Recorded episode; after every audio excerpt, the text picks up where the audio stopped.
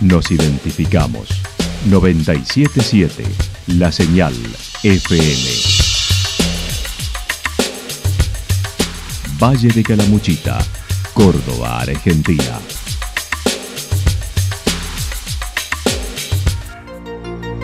El más completo resumen de las noticias de la región, encontralos todos los días a las 12 y 30, a las 16 y a las 22 horas.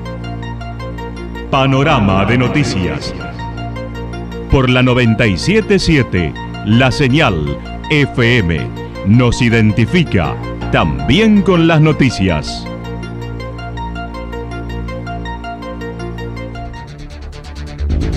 Municipalidad de Villa del Lique. Una forma de vivir. Gestión Ricardo Zurdo Escole.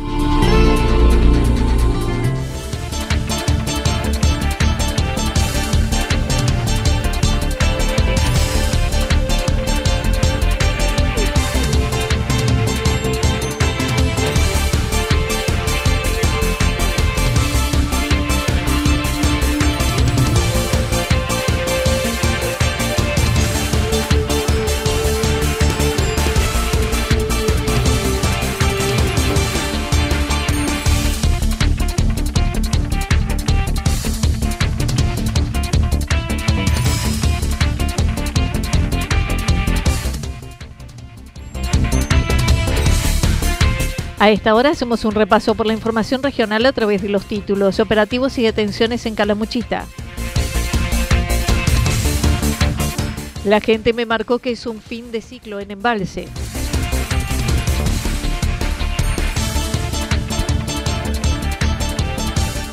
Siguen trabajando en el próximo gobierno con proyectos y definiciones de gabinete en Yacanto. Férico Alessandri reventaron el peronismo. La actualidad en síntesis. Resumen de noticias regionales producida por la 977 La Señal FM. Nos identifica junto a la información.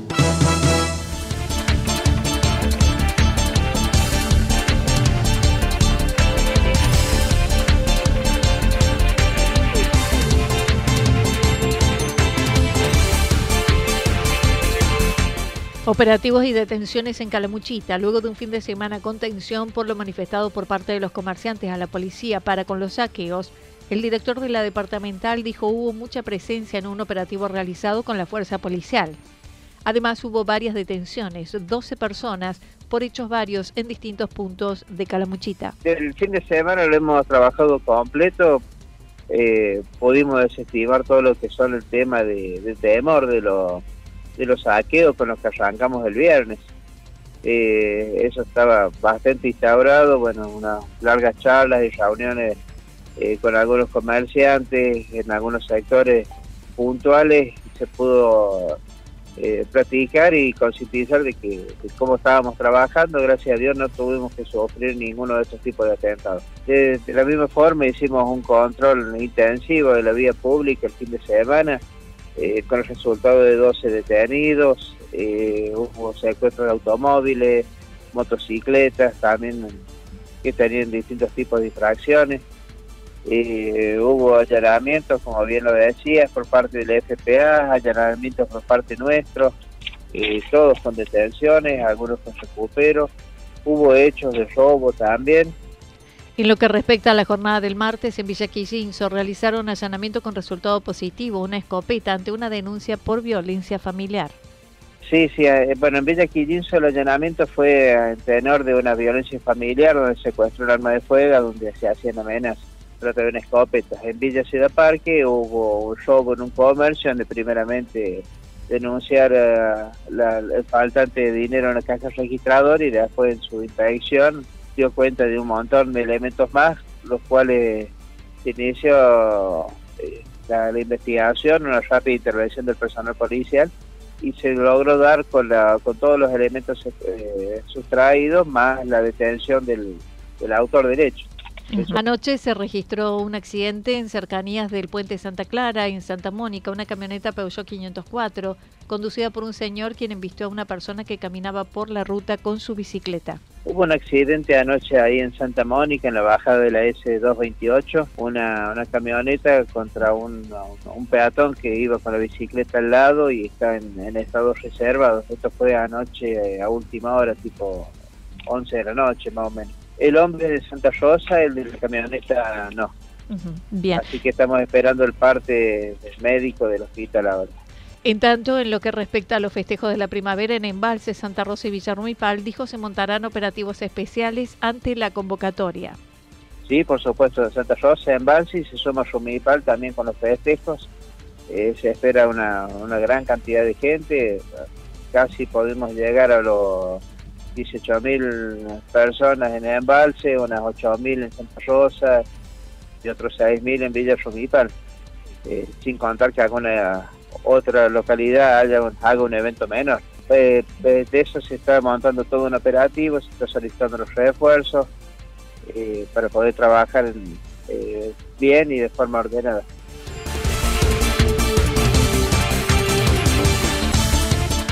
La gente me marcó que es un fin de ciclo en Embalse. Junto a Gabriela Esteve, Federico Alessandri fue candidato a gobernador por Creo en Córdoba y obtuvo el 2,17% de los votos, que lo habilitó para ser legislador por distrito único a partir del 10 de diciembre. Alessandri manifestó recorrió la provincia, pero fue una elección polarizada, difícil para el espacio nacional en Córdoba. Ha sido una elección muy difícil, hiperpolarizada, ¿no? Y por supuesto, desde un espacio, desde el frente de todos, donde sabemos lo difícil que es en Córdoba, donde nunca tuvo una génesis importante, pero donde sí eh, fue el espacio para que un montón de compañeros y compañeras, militantes, referentes en la provincia de Córdoba tuviéramos un espacio donde, bueno, donde canalizar nuestras ideas, nuestra, nuestros sueños, nuestros anhelos con Córdoba. Y desde ese punto de vista puedo decir humildemente que misión cumplida, ¿no? Hicimos todo.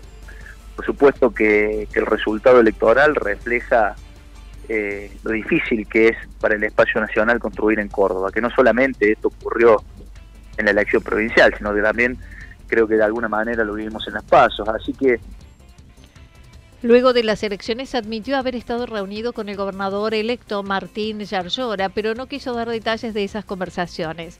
Estimó el gobierno provincial no tendrá problema de mayorías en la legislatura, ya que Juntos por el Cambio va a ser funcional. Mira, Anita, tengo, tengo mis reparos con respecto a la, a la composición de la legislatura, con respecto a las mayorías. Yo creo que ojo, ah, esto es una opinión a título personal y esto jamás lo hablé con Darla, solamente de la percepción de la política.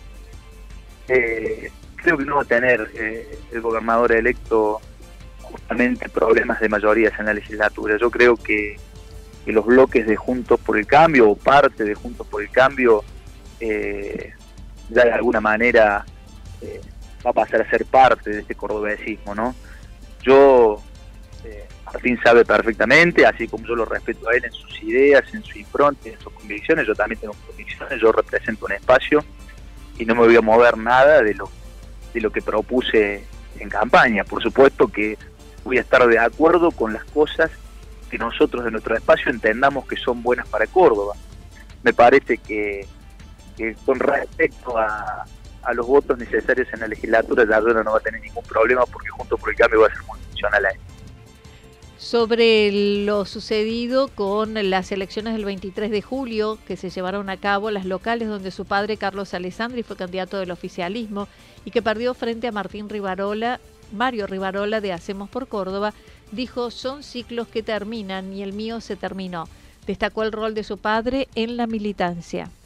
Sin duda que el mío particular en Embalse creo que fue muy largo, sin duda de transformación profunda, la más importante que tuvo Embalse en su historia, pero bueno, está claro el mensaje de la población con respecto al ciclo. ¿Qué es lo que tengo para, para rescatar de esto? La, la, impronta, la figura, el ejemplo de Carlos Alessandri, de que aún en las más difíciles eh, él decidió ser un militante más, hacer casa por casa, recorrer. Eh, no son de esos dirigentes que especulan. El, él creo que demostró una vez más que es un dirigente territorial que más allá de las circunstancias siempre va a estar al lado de la gente y defendiendo eh, al Partido Justicialista. Quiero destacar eso. Sobre las declaraciones de Rivarola, que no pudo aún reunirse con él en un inicio de transición, dijo su hermana es presidente del Tribunal de Cuentas y la hija estuvo en el control de gasto público, por lo que calificó lo sucedido como histeriqueos. Donde la presidenta del Tribunal de Cuentas es la hermana del candidato electo y donde quien hasta junio estuvo al frente de los procesos de calidad y de control, especialmente del gasto público, fue la hija del, intendente electo. Entonces, ¿qué es lo que quiero decir? Me parece que son más puestas en escena y un histeriqueo quizás que a él sirva, pero no tiene nada que ver con la responsabilidad que tenemos en cuanto a la gestión, con el manejo de las finanzas públicas, con una administración que, que además de, obras sigue gestionando y estando cerca de la gente, donde eh, realmente todos los programas, especialmente los de los de desarrollo humano, eh, están siendo atendidos y de la mejor manera, donde tenemos un esquema de transporte público, donde tenemos eh, guardia médica las 24 horas, los 365 días del año.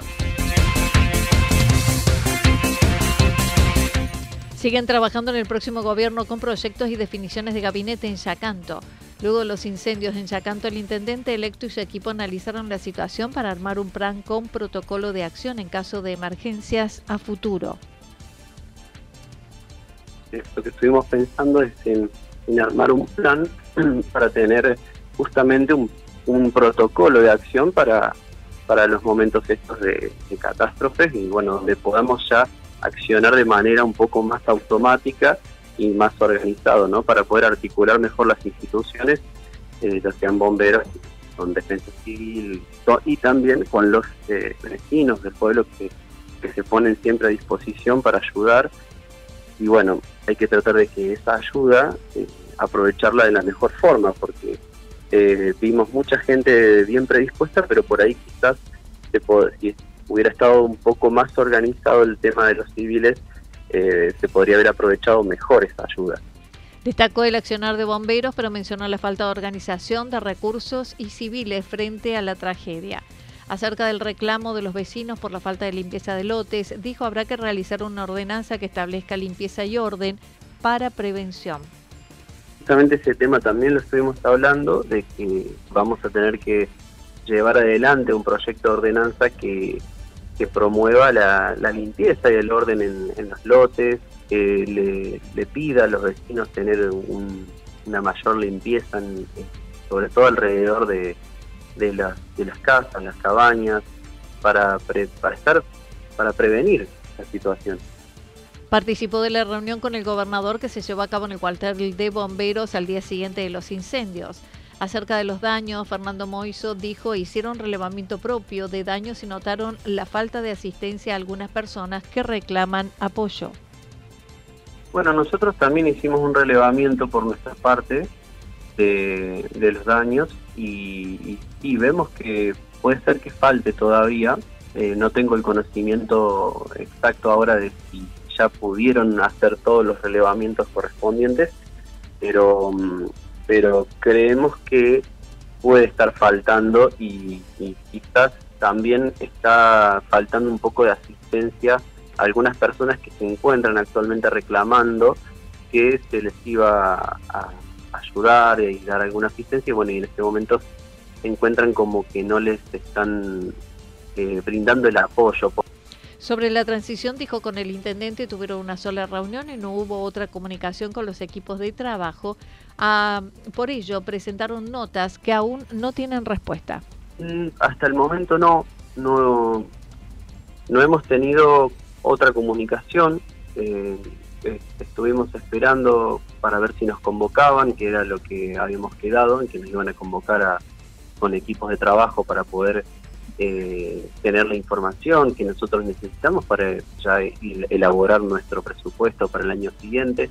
Que bueno, de todos modos, lo vamos a hacer igual, pero ya hicimos eh, presentación de notas con, los pedidos de los distintos informes, que, es lo que necesitamos para, para poder organizar nuestra gestión.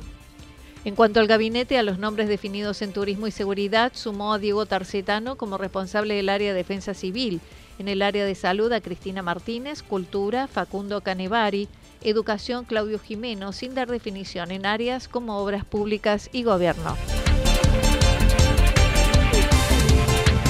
Férico Alessandri reventaron el peronismo.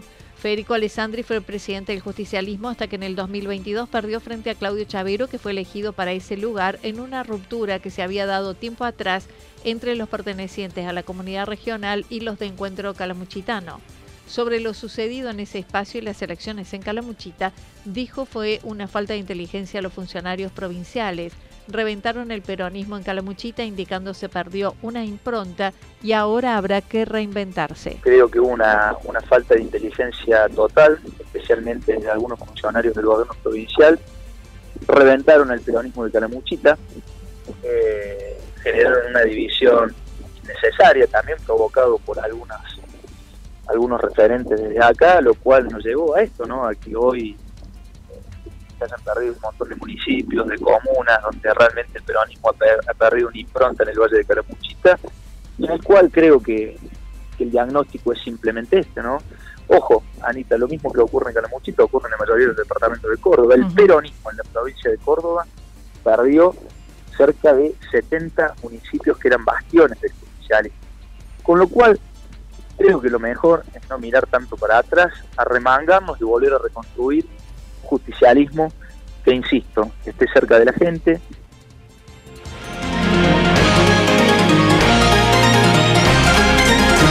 Toda la información regional actualizada día tras día.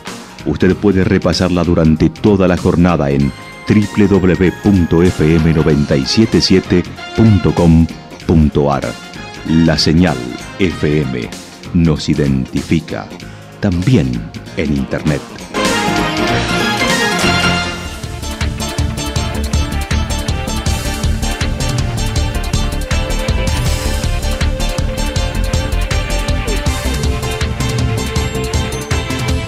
El pronóstico para lo que resta de la jornada está indicando parcialmente nublado, temperaturas máximas entre 17 y 19 grados. El viento estará soplando al sector noreste entre 13 y 22 kilómetros por hora. Para mañana viernes anticipan parcialmente nublado a mayormente nublado, temperaturas máximas en ascenso entre 25 y 27 grados en la región, mínimas entre 5 y 7 grados.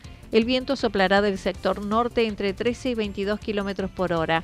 Datos proporcionados por el Servicio Meteorológico Nacional. Municipalidad de Villa del Lique.